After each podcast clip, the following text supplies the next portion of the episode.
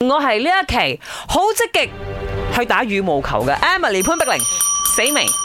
我係自己俾女都要租 cut 去練波嘅顏美欣，我係嗯，算係中規中矩嗰、個。傻啦肥仔羽球員，本來德榮就 好打得噶嘛。 誒嗰日咧，我聽到有啲 friend 講你同 Aaron Chow 好 似，係咩？係啊，Aaron 出嚟就多，啊到步，你就好啦，開始世界冠軍。係喎，啊哇！多謝。係個髮型似啦，成日批因為佢多。嘅呢個婚禮咧，我到時就會出席啦。啊！係然之後你同佢合照啊。嗯睇下係 咪真係咁黐線。 OK，我哋啊翻翻嚟今日 My 我要講嘢嘅話題啦。我哋由於啊有呢個 My 好玩杯羽球團體賽二零二二，要問一問大家，你中唔中意打羽毛球呢 Why？即係我哋三個裏邊最中意打羽毛球，我哋三個一齊講啊！三二一，三二一，林林林德德榮榮係。係嘛？係咪？我又唔想當運動下咯。你睇下，琴日我攞翻屋企嗰兩件 T 恤啊，即係打波咧，咪濕晒又換一件濕去。嗰兩件 T 恤我特登攞去嗰磅嗰度磅一磅嗯嘅。你猜幾重？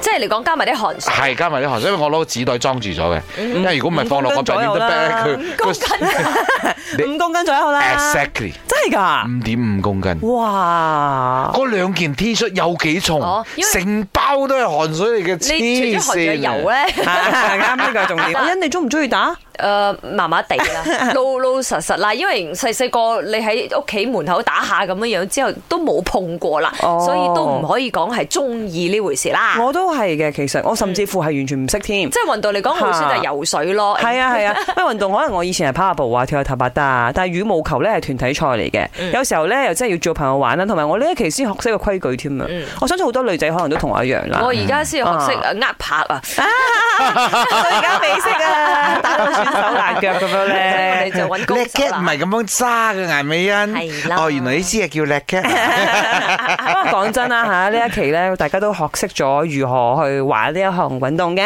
两位主持人早安啊！我从小的时候就很喜欢打羽毛球了，在小学的时候呢就拿过冠军，而在中学的时候，差不多很快就拿过亚军。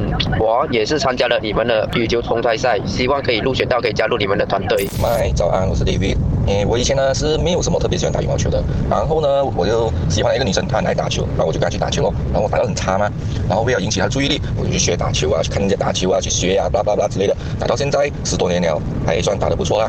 然后十多年后，那个女生呢，现在呢也和我没什么关系了。